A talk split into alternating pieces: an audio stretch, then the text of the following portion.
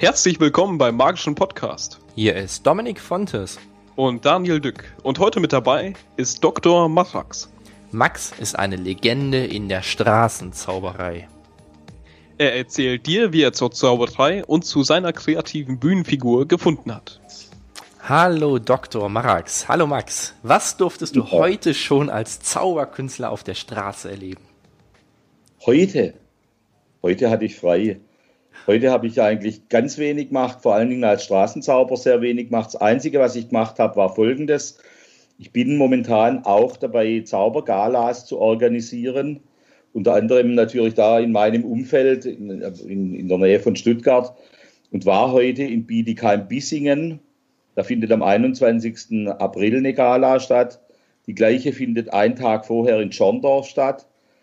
Bei, der, bei dieser Gala sind dabei der ähm, Thomas Otto, es ist dabei äh, Paul Klein, ein Kontaktjongleur, es wird dabei sein The Sideshow Charlatans, es ist dabei der Dennis Lombrich und es ist dabei Marc und Alex, die Großillusionisten. Und mit dieser Truppe werden also zwei Galas bestritten.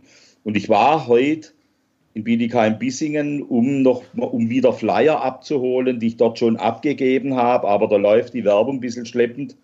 Und ich wollte die im Nachbardorf verteilen, beziehungsweise da einem Kumpel geben, damit er da ein bisschen Werbung macht. Und das war heute eigentlich die einzige zauberische Aktion, die ich, äh, die ich gemacht habe, außer dass ich momentan noch meinen, meinen neuen, meinen neuen VW-Bus mit Hochdach äh, ein bisschen umbaue weil ich da jetzt an den nächsten zwei Wochenenden, beziehungsweise in den nächsten, ich glaube, acht Wochenenden drin schlafen werde. Denn ich bin äh, momentan, das heißt das letzte Wochenende und die nun folgenden zwei Wochenenden in Bochum in der Jahrhunderthalle zu sehen. Dort ist ein historischer Jahrmarkt aufgebaut und da bin ich quasi als Jahrmarktszauberer engagiert. Und äh, weil da viele Schausteller sind, hat es da natürlich auch einen großen Schaustellerparkplatz und die Schausteller haben in der Regel Strom. Das heißt, ich kann da meinen Radiator, den ich im Auto habe, anschließen und werde dann bei diesen schweinekalten Temperaturen da auf dem Parkplatz übernachten mit all den anderen Schaustellern. Und das ist auch gerade so in etwa die Geschichte, die ich gerade sehr gerne mache, nämlich historische Jahrmärkte bedienen. Das heißt, nach diesem historischen Jahrmarkt in Bochum werde ich auf dem Pützchenmarkt in Bonn sein. Das ist auch ein, ein, historischer Jahrmarkt. Alles, muss man aber dazu sagen, findet indoor statt, also in, in, in der Halle. Und da, da in, in Bonn hat auch ein, ein, ein Schausteller eine jenseits große Halle hingestellt, wo sogar ein kleines Riesenrad reinpasst. Und da bin ich dann sechs Wochenende hintereinander engagiert. Also das sind jetzt gerade so momentan die Aufgaben, die ich zu bewältigen habe. Zauberisch. Wow. Wie kann man sich das denn vorstellen, wenn du bei so einem Jahrmarkt dabei bist? Wie zauberst du dort? Also kannst du einfach mal so einen kleinen Überblick geben für alle die, die dich noch nie live sehen durften?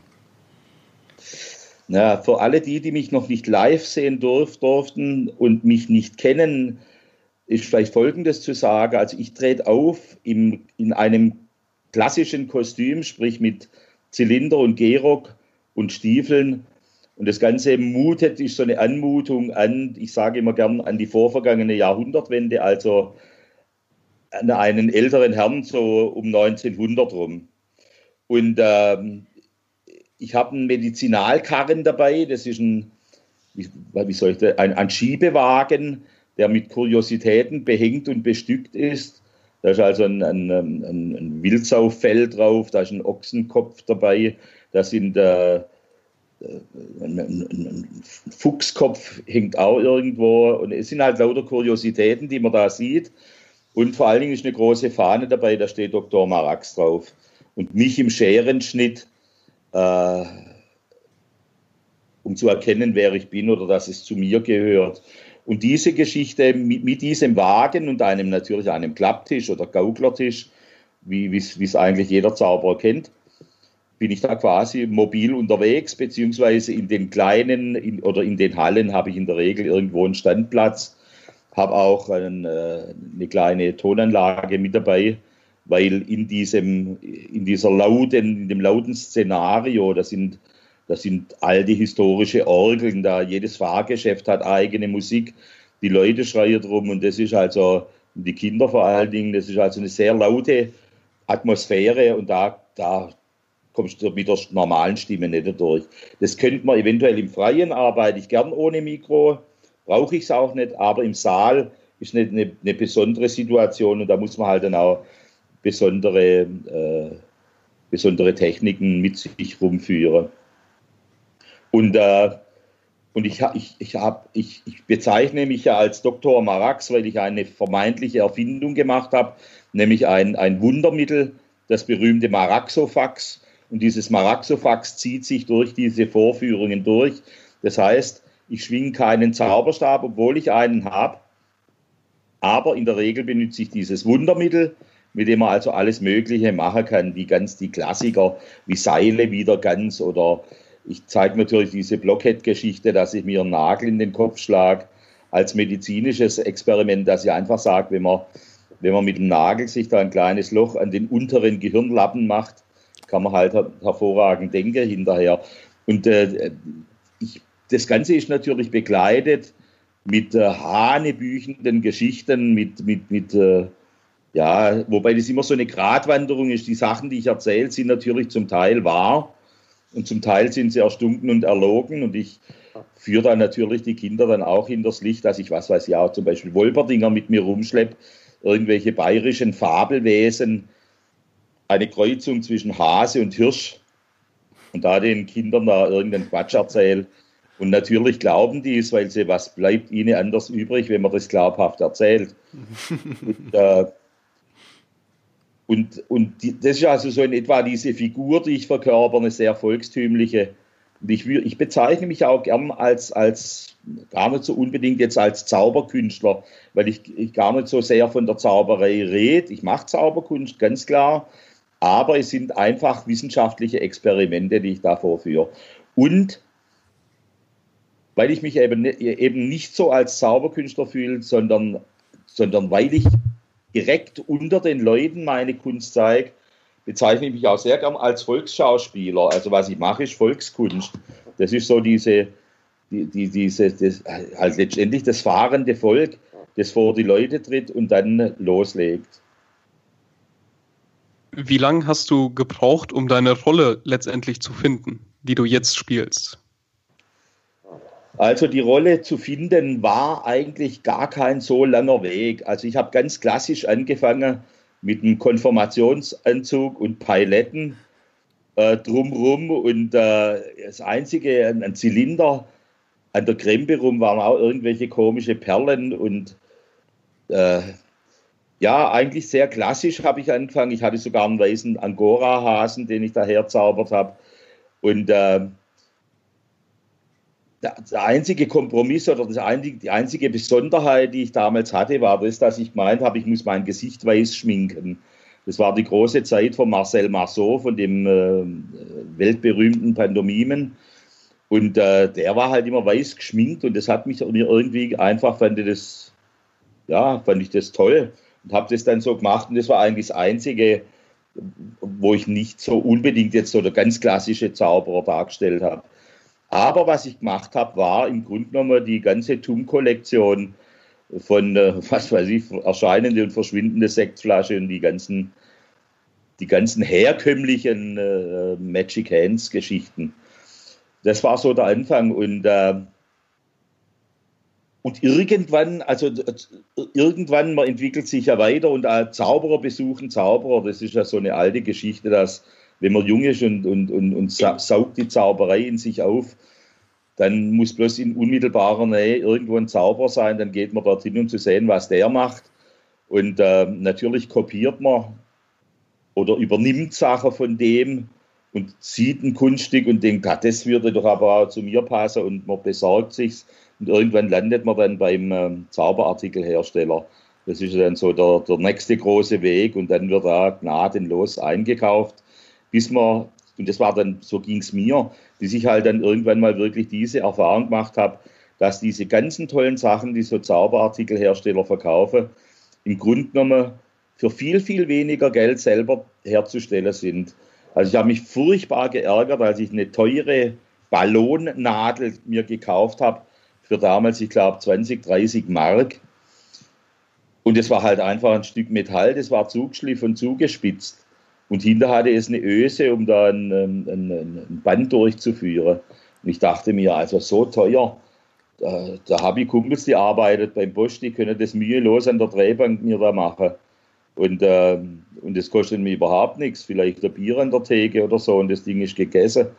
Und ähm, äh, ja, und das war dann auch just der Moment, wo ich mich viel oder, oder ganz, ganz arg auf die Literatur gestürzt habe. Das heißt, ich habe irre viel Zauberbücher gelesen, um dann äh, die Zauberkunststücke selber herzustellen. Oder, oder schon vorhandene äh, umzubauen und zu verändern. Wie bist du denn Aber die Frage war ja eine ganz andere, wie ich da zu meiner Figur gekommen bin. äh, Zauberer besuchen Zauberer und ich war, äh, das, äh, der Magische Zirkel Stuttgart hatte eine Zaubergala im Theater der Altstadt in Stuttgart und ich ging dorthin. Ich habe mich damals schon zusammengetan mit einem anderen Zauberkollegen, ein ehemaliger Klassenkamerad, er nennt sich Sri Magada, ist in die Rolle eines Inders geschlüpft. Er hat auch eine Zeit lang in Indien gelebt. Wir hatten uns zusammengetan und wir zwei sind dann auch in das Theater der Altstadt zum Magischen Zirkel gegangen und dort haben wir den Frascatelli kennengelernt, der dort auch war. Frascatelli ist Zaubertheater in Weilerstadt, der jetzt auch aufhört und ab nächstes Jahr auch quasi in Rente geht.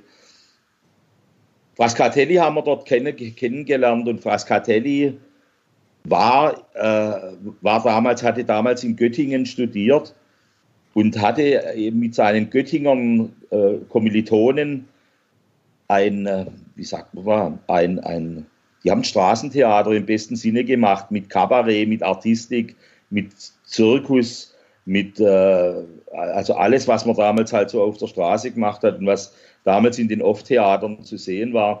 Und diese, diese Kommilitonen hatten sich jedes Jahr äh, in einem Zirkuswagen, in Zirkuswagen begeben und sind um den Bodensee rumgereist, haben dort die, die Bürgermeister angeschrieben, haben gesagt, wir würden auf dem Marktplatz, auf dem Marktplatz gern äh, unsere Kunst zeigen. Wir brauchen gar nichts, bloß die Erlaubnis. Wir haben alles selber aufgebaut als ganz klassisch und haben dann da Programme gemacht, haben Handzettel verteilt und haben die Einnahmen geteilt. Und diese Truppe ging auseinander, weil es einfach mit dem Studium zu Ende ging. Und Frascatelli hatte damals die Idee, er will aber trotzdem weiterhin so was Ähnliches machen. Und seine Idee war, dass er gesagt hat, er will eine, ein äh, Zaubertheater machen.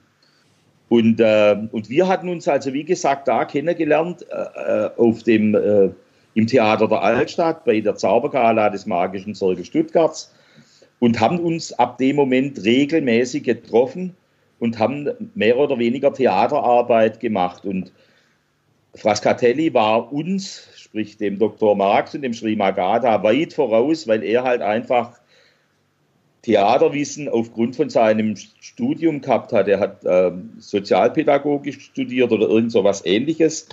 Ich muss da nicht genau festlegen, aber irgend sowas. Und die hatten da auch Theater als Studienfach mehr oder weniger.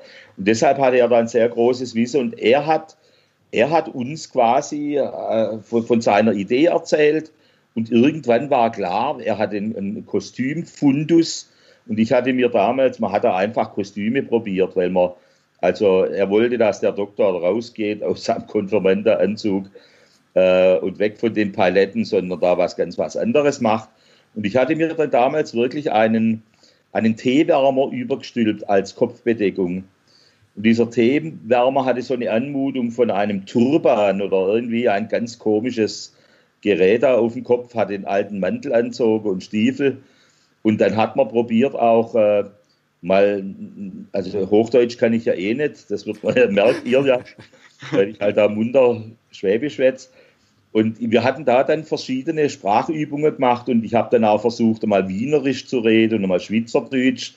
Und, äh, und, und dann hatte ich eine Sprache, das war wohl sowas wie Ungarndeutsch.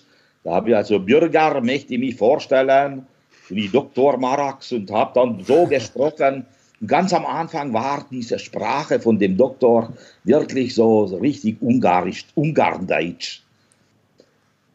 Wobei ich jetzt sagen muss, dass meine Eltern sind Jugoslawien-Deutsche, das heißt sind Benader Schwaben. Und da habe ich natürlich ein, paar, ein bisschen von dem Sprachduktus ist in den Dr. Marax mit Sicherheit übergegangen. Und dieses, dieses starke Ungarndeutsche wurde über die Jahre dann auch glatt geschliffen. Und mittlerweile spreche ich, äh, ja, es ist, ich sage immer, es ist die, Frage, die Sprache des fahrenden Volkes, weil niemand so genau weiß, was rede ich denn jetzt da oder wie, wie redet die Figur, wie redet der Dr. Marax. Also auf jeden Fall die Figur, da ist man dann bin dann sehr, also sehr schnell reingekommen in diese, in diese jetzige Dr. Marax-Geschichte. Am Anfang war ich nur der Marax, irgendwann ist der Doktor raus anhand von diesem Wundermittel. Diese Maraxofax, diese, diese geniale Erfindung, die ich da unter die Leute streue. Also so war die, war die Entwicklung zum, zum, zu, der, zu der Figur Dr. Marax. Wenn wir mal einen Schritt da noch zuvor gehen, wie bist du persönlich, Max, überhaupt zur Zauberkunst gekommen? Ganz, ganz kurios. Ich hatte ein Bild vom Moretti in der Zeitung gesehen. Da hing Moretti an den Beinen gefesselt am Hubschrauber und das Seil hat gebrannt. Und das, er hing da über über, einem See, über dem See in Sindelfingen. Da hatte Magic Hands bzw. der Herr Tuben alljährlich einen Zauberkongress veranstaltet und unter diesem Bild stand, der Zauberartikelhersteller Manfred Tum veranstaltet jedes Jahr in Sindelfingen einen Zauberkongress. Ich glaube, da ist noch seine, da stand noch der Zauberartikelhersteller aus Nufringen, ähm, macht er jedes Jahr einen Kongress. Und ich hatte damals, da war diese so Datenschutz und solche Geschichten, gab es damals noch nicht so richtig. Das heißt, ich habe bei der, bei der Telefonauskunft angerufen und habe gesagt, da gibt es einen Zauberartikelhersteller in Nufringen, ich hätte gern die Telefonnummer. Und die gaben mir die Telefonnummer und ich habe dort ange, angerufen, beziehungsweise ich habe die Adresse bekommen und habe dann den Manfred Thum angeschrieben, in etwa so, ähm, verehrter Herr Thum, würden Sie mir bitte Prospektmaterial äh, von Ihren Sachen, die Sie verkaufen, schicken? Und das war natürlich, wer Manfred Thum kennt, ab dem Moment hat man wöchentlich äh, irgendwelche Prospekte im Briefkasten gehabt mit Zauberartikeln. Und natürlich hat man dann die ersten billigen Geschichten gekauft. Und man hat dann auch Sachen gekauft, wo man, wo man gedacht ah, das interessiert mich, weil es wurde ja nicht erklärt, wie diese Kunststücke funktionieren. Und, und, und mir als damaligem Unwissenden äh, war das alles irgendwie nicht klar. Deshalb hat man die ersten Sachen, billige, billige Sachen eingekauft, hat die probiert, wusste dann irgendwann, okay, du kaufst auch das Know-how damit. Das heißt, einer meiner ersten Kunststücke, die ich immer noch sehr gern im Programm habe, war damals der Schwiegermuttertrick. Den hatte Tum unter 20th Century, hieß das damals. Ganz, ganz toll. Und äh, die A hatte mir also den Schwiegermuttertrick gekauft und, äh, und hab so, das war so, das war der Einstieg für mich in die Zauberei. Und jetzt bist du ja eine Ikone in der Straßenzauberei. Was begeistert dich besonders daran? Ja gut, ich habe meinen Weg gefunden auf die Straße mehr oder weniger und mich begeistert auch die Straße, obwohl ich natürlich auf der Bühne die Bühne genauso bedienen kann. Aber was mir halt gefällt, ist der Umgang mit den Leuten, dass ich da halt wirklich unterm Volk bin.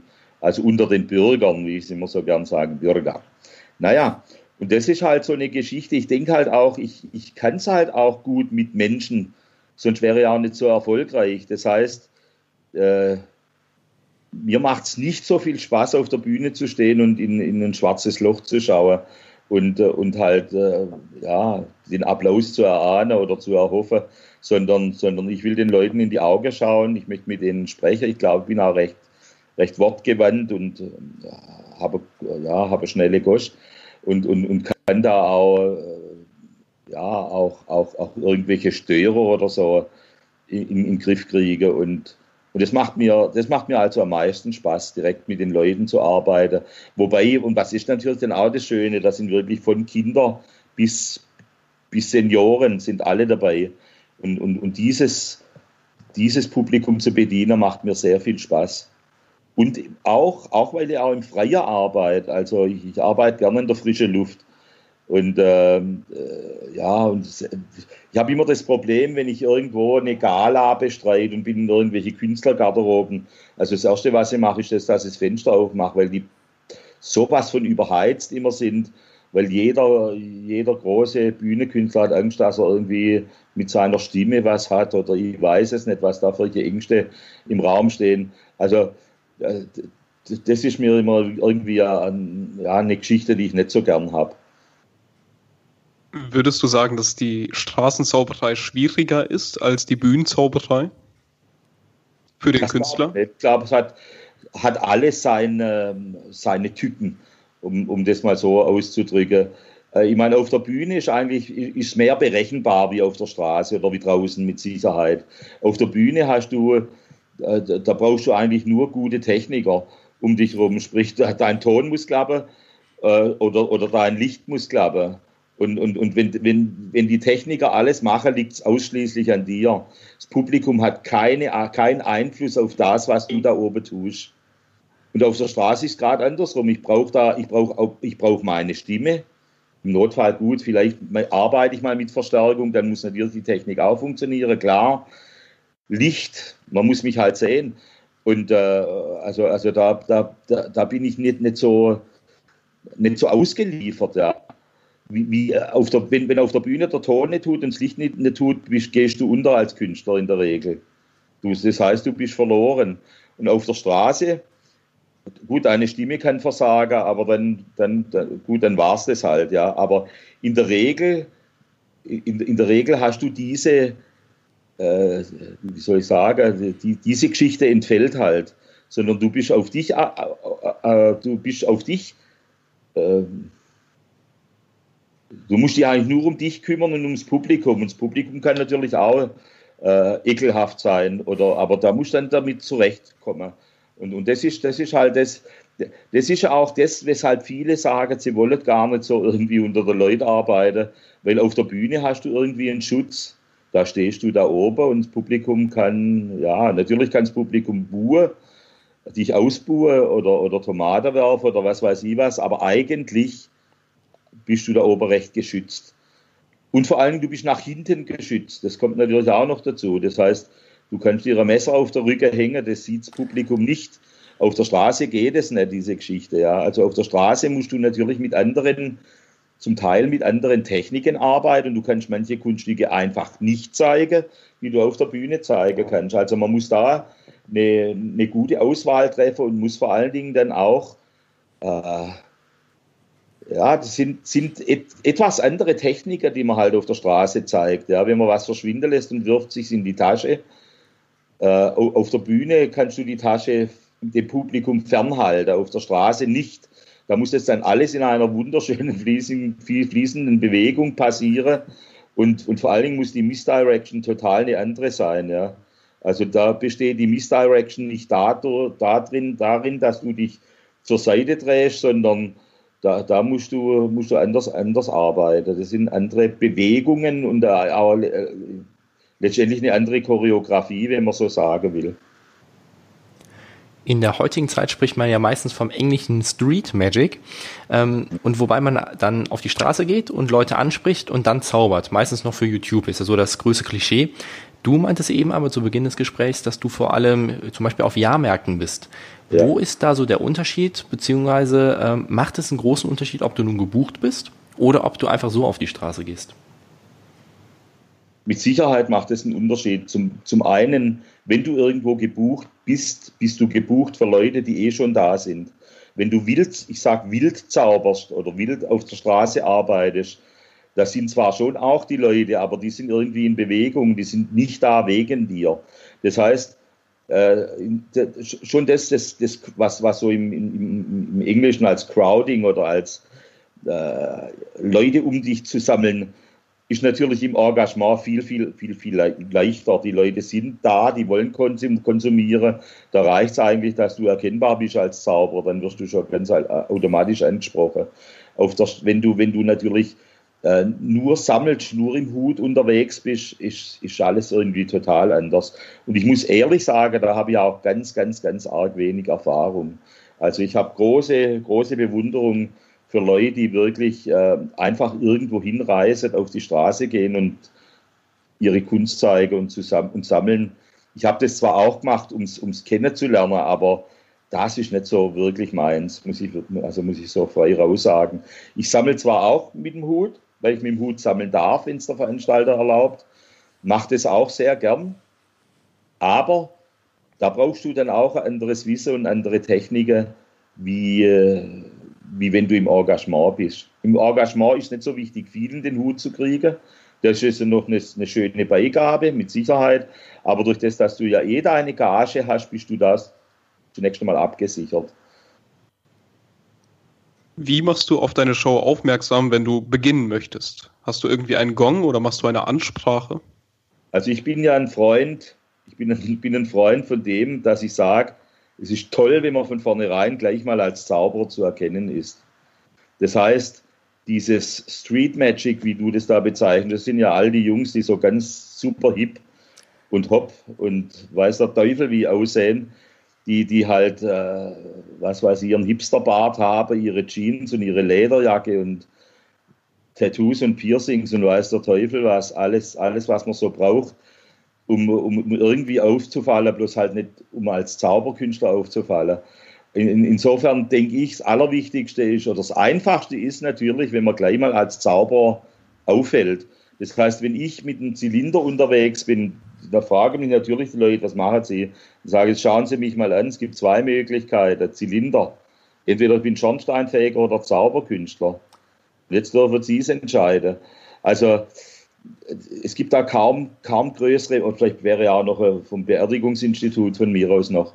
Aber äh, wenn man als Zauber erkennbar ist, ja, dann, dann das ist halt dann, da hat man halt, man hat da sehr viel mal weg ja, sondern man, man, die, die, die, man muss sich nicht arg, arg groß erklären. Ein anderer muss zuerst mal sagen, was er macht. Ja, muss, was weiß ich, ein, ein, ein, muss als Päckle Karte raus und muss einen Fächer machen, bis die Leute merken, ja klar, das ist ein Zauberkünstler, der macht da was.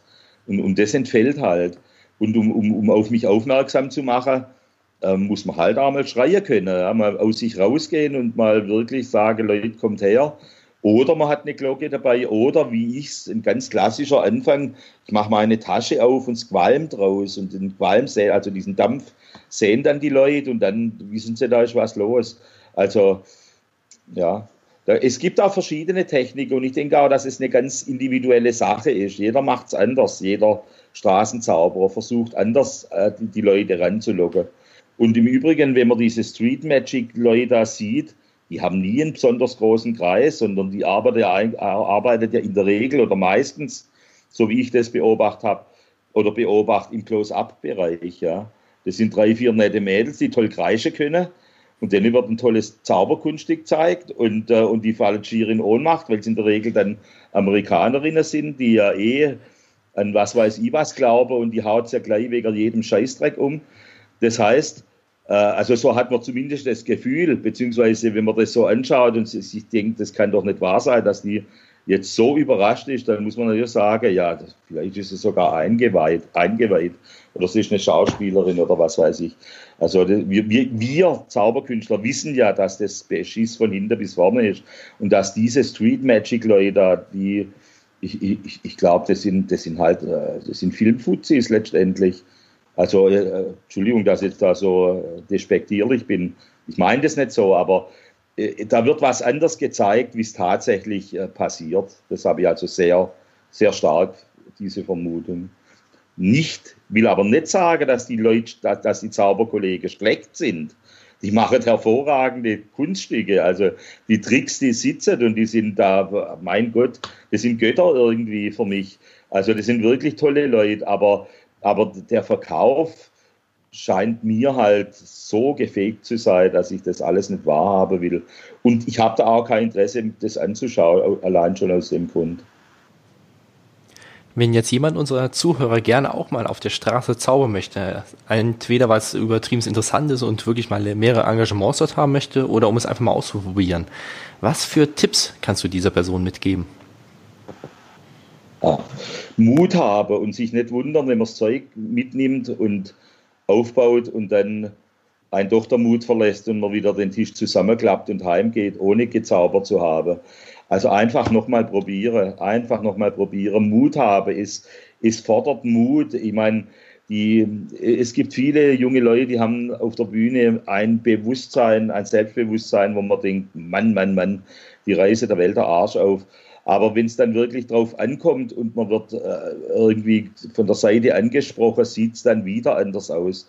Also wenn, das, wenn, wenn einer meint, er, er würde das gern machen, probiere, den Mut nicht verliere, ein zweites Mal auf die Straße gehen, vielleicht auch einfach mal ganz einfach auf die Straße gehen, ohne was dabei zu haben und sich Gedanken zu machen, wo stelle ich mich hin, um einfach mal die Straße und um die Gegend, da wo man was machen will, das einfach mal auf sich wirken lassen und sich einfach mal überlegen, was passiert wie, wo, wo stelle ich mich am besten hin und ich meine, kein Straßenzauber wird, wird sich auf die Straße stellen, irgendwo hin und loslegen, sondern man, man, versucht, sich so, so kommod wie möglich zu machen. Das heißt, schön ist, wenn, wenn hinter einem nicht ein, ein, ein Fußgängerverkehr stattfindet.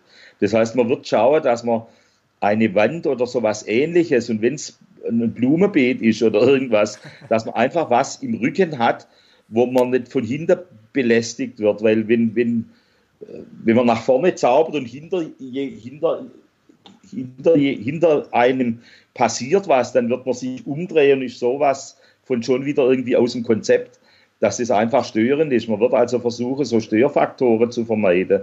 Das heißt, es macht natürlich auch keinen Sinn, sich irgendwo hinzustellen, wo es so dermaßen laut ist, dass man überhaupt nicht verstanden wird, wenn man was sagt. Man wird sich also dann vielleicht eine kleine, eine ruhigere Ecke oder ein ruhigerer Platz aussuchen, und, und, und, und da muss man sich natürlich Gedanken machen und das auf sich wirken lassen. Und, und, und, und ich denke, das kann kein Fehler sein, wenn man sich, wenn man sich zunächst mal, natürlich macht man sich als, als Zauberer Gedanken, was, was will ich überhaupt zeigen auf der Straße? Das heißt, in der Regel hast du eine, eine, eine Seilroutine dabei, das ist vielleicht was mit Karte, noch was, drei Kunststücke reichen, das sind dann 10, 15 Minuten gefüllt und viel mehr braucht man auch am Anfang nicht machen. Also nicht meiner muss seine Tasche vollstopfen und die Leute werden zwei Stunden dastehen. So wird es mit Sicherheit nicht sein, sondern äh, ja, die, kleine, äh, eine kleine Zeit, Zeiteinheit sich planen, das natürlich gut üben, vor allen Dingen halt auch nicht, vom, nicht nur vom Spiegel üben, sondern das muss man dann vielleicht vorher auch mal im Familienkreis zeigen.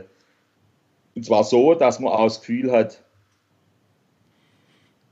dass die Leute nicht nur frontal stehen, sondern vielleicht auch noch ein bisschen auf der Seite. Man muss also da ein bisschen weiterdenken, wie, wie den Spiegel oder ja, einfach sich klar werden, da, passt, da ist um einen rumstehen die Leute.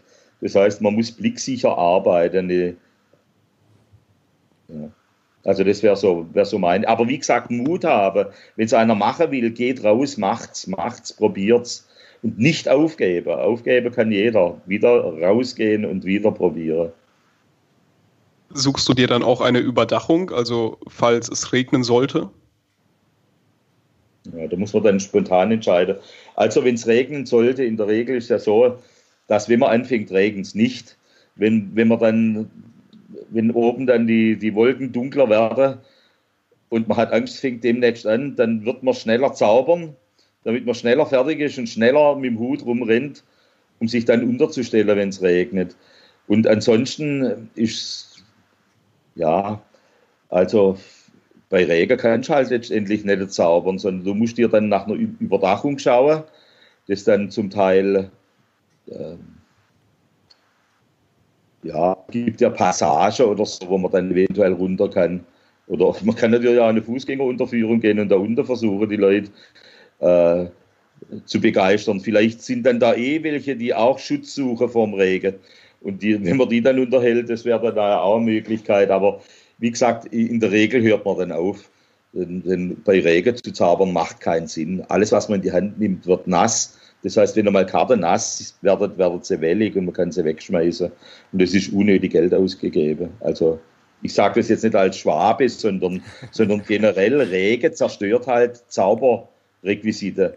Es ist halt so. Und da muss man sich überlegen, opfert man es oder opfert man es nicht. Ja. Äh, da gibt es dann natürlich auch ganz fatale Geschichten, wenn man, was weiß ich, ich habe zeitlang immer gern äh, Papier gefressen, sprich Buntpapier gefressen, also nicht weißes Papier, sondern buntes, um dann bunte Girlande rauszuziehen. Wenn dieses Papier natürlich nass wird, ach, da hat man nachher farbige Finger und weiß der Teufel was. Also manche Sachen gehen halt einfach nicht. Man kann auch kein nasses Papier mehr anzünden. Und man muss sich gut überlegen, was man dann, also wenn man unter Regen arbeitet, was man dann machen soll. Also ich, ich kann im Regen zaubern, ich habe da ein kleines Programm, Seilroutine geht immer. Und es ist natürlich wirklich so, dass wenn man äh, ein Erlebnis auf einem, äh, in einem äh, Freilichtmuseum, du stehst da und die Leute, das fängt an zu schneien. Und die, die Leute stehen vor dir mit Schirm. Mit Schirm stehen sie vor dir, die sind im Warmen, die, im Warmen, die sind vor äh, Kälte, die sind vor, vor Regen, vor Schnee sind die geschützt. Und du stehst, hast da einen Zylinder und sonst nichts und stehst halt da oben und jetzt mach was. Und die Leute wollen was sehen, die haben Eintritt zahlt, ja, dann, dann versuchst halt irgendwie was zu machen. Wie gesagt, Seilroutine geht immer, Hindu-Vater wird auch wohl immer gehen. Es gibt paar Sachen, die gehen auch bei Regen. Man muss sich das halt überlegen was zeige ich denn dann? Was ist mein Notprogramm, wenn es regnet? Aber in der Regel hat man das auch mit dem, mit dem Veranstalter ausgemacht, dass bei Regen entfällt es halt dann oder dann wartet man, dann gibt es halt eine Zeitverschiebung. Dann zaubert man nicht um 15 Uhr, wenn es regnet, sondern um 16 Uhr, wenn es aufgehört hat. Also da muss man dann auch sehr flexibel dann die ganze Sache handhaben, wenn man ehrgeizig ist und gute Arbeit abliefern will. Was war so das Lustigste oder auch das Schönste, was dir in deiner gesamten Karriere bisher passiert ist? Kannst du da irgendwie so etwas spontan sagen? Ich kann was spontan sagen, weil das mich wirklich immer noch sehr beeindruckt. Ich, als Zauberkünstler wird man ja auch sehr oft gefragt, in, bei Behinderten zu arbeiten. Und in Stuttgart gibt es ähm, im Winnenden, Winnenden gibt's, äh, ist bekannt, dass dort geistig behinderte Kinder versorgt werden, sage ich einfach mal. Und natürlich ich auch, bin ich da auch mal eingeladen worden zu zaubern. Ich habe dort gezaubert und ich habe dort den Vierseilring gezeigt. Und ich arbeite ja immer gern mit Publikum und ich habe auch keine Berührungsängste mit Behinderten jeglicher Art und bin da ganz, ganz offen und äh, bin dorthin gegangen und habe und muss auch dazu sagen, Behinderte sind für mich jetzt nicht Behinderte, sondern das sind Menschen wie du und ich. Und, und, und, und genauso behandle ich die, die Menschen und, und die, die, die Leute. Und da war ein, ein Jugendlicher, der war 14, äh, allerdings geistig auf dem Stand von einem Zehnjährigen oder so. Und den habe ich nach vorne gerufen und der musste mit mir den, den Vierseiltrick machen. Ich weiß nicht, ob er den Vierseiltrick kennt. Der Vierseilringtrick, ich weiß nicht, wie er heißt. Das sind also vier Ringe, die sich, die sich verketten. Seilringe.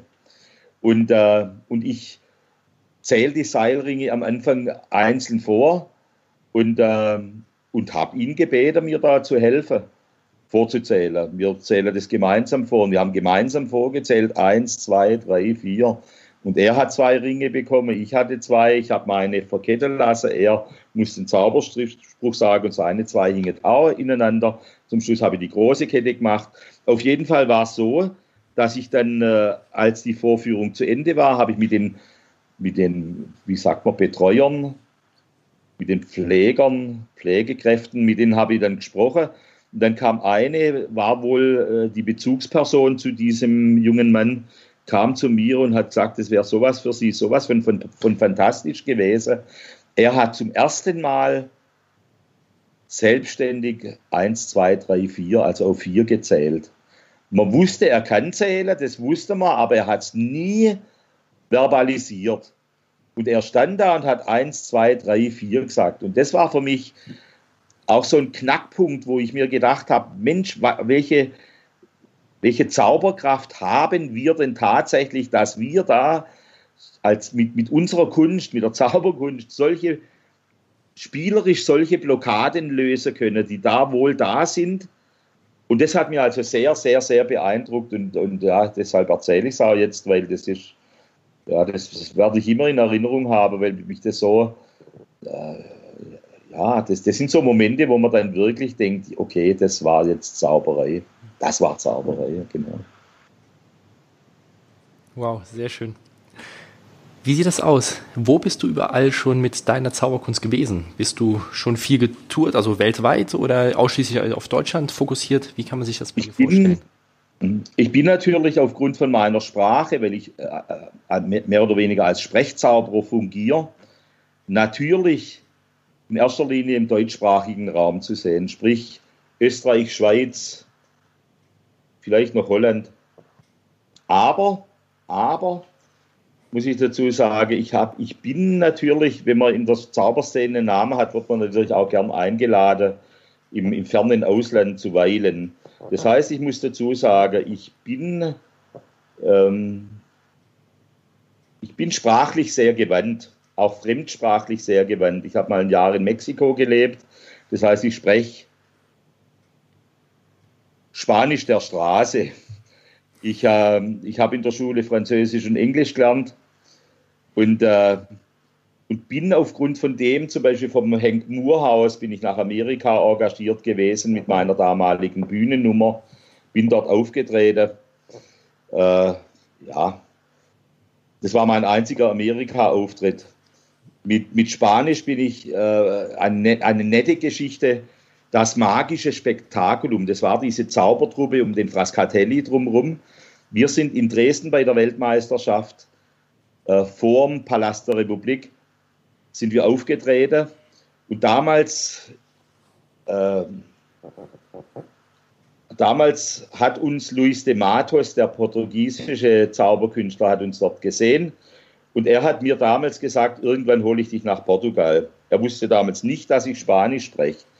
Und es hat sich dann später irgendwie ergeben, hat sich wohl irgendjemand irgendwie, weiß, ich weiß nicht warum, aber irgendwann haben mich Spanier gefragt, ob ich, mit, ob ich auf der Straße arbeiten würde. Und ich kann Spanisch auf der Straße meine Kunst zeigen und war dann vor, vor gefühlten sechs Jahren, war ich also ganz, ganz, ganz arg oft in Spanien engagiert auf der Straße und bin dort durchgereicht worden. Auf diesem Weg hat mich dann auch Luis de Matus nach, nach, nach Lissabon engagiert und ich habe in Lissabon auf der Straße gearbeitet. Und äh, also äh, Spanien, Lissabon. Dann kommt dazu, ich habe äh, in einem Film mitgespielt, der hieß Stuttgart Mi Amor. Das hat ein chilenischer, äh, ein, ein, wie sagt man, ein, ein Exil-Chilene, hatte das, den Film gedreht. Und dieser Film wurde in Kuba gezeigt. Und ähm, ich dachte mir immer in meinen kühnsten Träumen, habe mir gedacht, dass, ähm, dass Fidel Castro diesen Film auch anschauen würde, weil der in der in, in, auf, in, bei irgendeiner Stiftung gezeigt wurde. Und da hat sich noch der Rezo Schlauch von den Grünen irgendwie zwischengeschaltet gehabt, der da auch mitging, um deutsch-kubanisches Kulturabkommen da zu machen. Auf jeden Fall, dieser Film wurde darüber gezeigt und ich hatte da eine kleine Hauptrolle, eine, eine Hauptrolle. Und ich dachte mir so, es war so eine spontane Idee, ich muss unbedingt nach Kuba. Und, und, und bin dann irgendwie nach Kuba gereist, weil ich dachte habe, ich will sehen, wie der Film darüber gezeigt wird. Und der Film wurde gezeigt und ich hatte dann da auch in einem, in einem Park äh, gezaubert in, in, diesem, bei dieser Gelegenheit. Also äh, Kuba habe ich noch bereist. Frankreich, Frankreich habe ich auch irgendwann einmal bei irgendwelchen französischen Meisterschaften teilgenommen. Und zwar, ich habe das da irgendwie vor mir liegen, ich muss gerade bloß ein bisschen suchen. Ich hatte, naja, da war es. Ich hatte bei den französischen Meisterschaften mitgemacht bei, mit meiner Bühnennummer und hatte tatsächlich in der Sparte, ach Gott, wo steht's denn? Am besten ihr schaut auf meine Homepage, da kommt es irgendwo, ich finde es gerade nicht. Immer wenn man sucht, findet man es nicht. Österreich, Deutschland, Niederlande, Japan. Also irgendwann war ich in, in Frankreich und habe da auch einen zweiten Preis in, in Comedy, in, in, in äh, Maschik Comic, so hat sich das genannt. Und das war dann eh eine, eine, ganz interessante Geschichte. Diese Woche hat mich, mich eine Frau angerufen oder eine, eine, sehr junge Frau und hat gesagt, ich werde, würde mich da auskennen mit Comedy Magic und sie schreibt gerade einen Bericht und sie wird mich sich gern mit mir unterhalten. Und ich habe jetzt am nächsten Montag in Witten, weil ich ja in Bochum bin, treffen wir uns in Witten in der Zauberakademie im Hexerkessel, die, die, in Witten gibt es eine Waldorfschule und die haben so eine Zauber-AG und da äh, bin ich sehr oft und sehr gern. Und, äh, und da werde ich mich, mich, mich mit ihr treffen. treffen. Und, und sie hat gemeint, ich würde mich ja da auskennen. Und habe gesagt, also ich, ich, sehe mich ja überhaupt nicht als Komiker, obwohl die Leute natürlich herzhaft über mich lachen, das weiß ich schon. Aber dass ich jetzt da, da, da Comedy Magic machen würde, also ich sehe das gar nicht so, sondern was ich mache, ist eher historische Zauberei.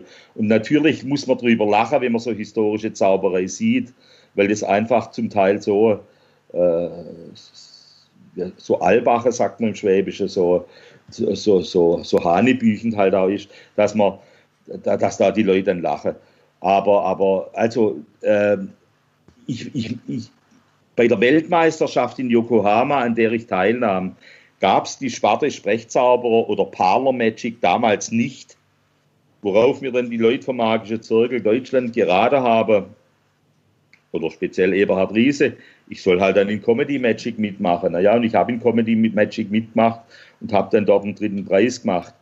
Und äh, aber wie gesagt, als Comedian oder Comedy Magic Man sehe ich mich also absolut nicht, dann, dann eher als Sprechzauberer oder, oder Straßezauberer oder historischer Zauberer oder wie auch immer. Ich habe ja als Preline habe ich Dr. Marax Zauberkunst einer vergangenen Zeit. So sehe ich mich und äh, ich denke, das passt auch ganz gut. Lieber Max, leider müssen wir schon zum Schlusssport kommen. Wir haben allerdings noch drei Vor äh, Fragen vorbereitet, die wir dich bitten, ganz kurz und knapp einmal zu beantworten. Versuch's, ja. Gibt es einen Ratschlag, den du jedem mitgeben kannst, der sich mit der Zauberkunst beschäftigt? Boah, lesen, lesen, lesen, lesen, lesen. Lest, lest mehr, wie dass er da auf YouTube geht und da weiterarbeitet dann, dann wird er nicht nur Techniker, sondern, äh, sondern ich denke, man verinnerlicht die Zauberkunst ganz anders, wenn man was schriftlich vor sich hat. Kannst du passend dazu auch ein Buch oder ansonsten ein Kunststück oder eine Webseite besonders empfehlen?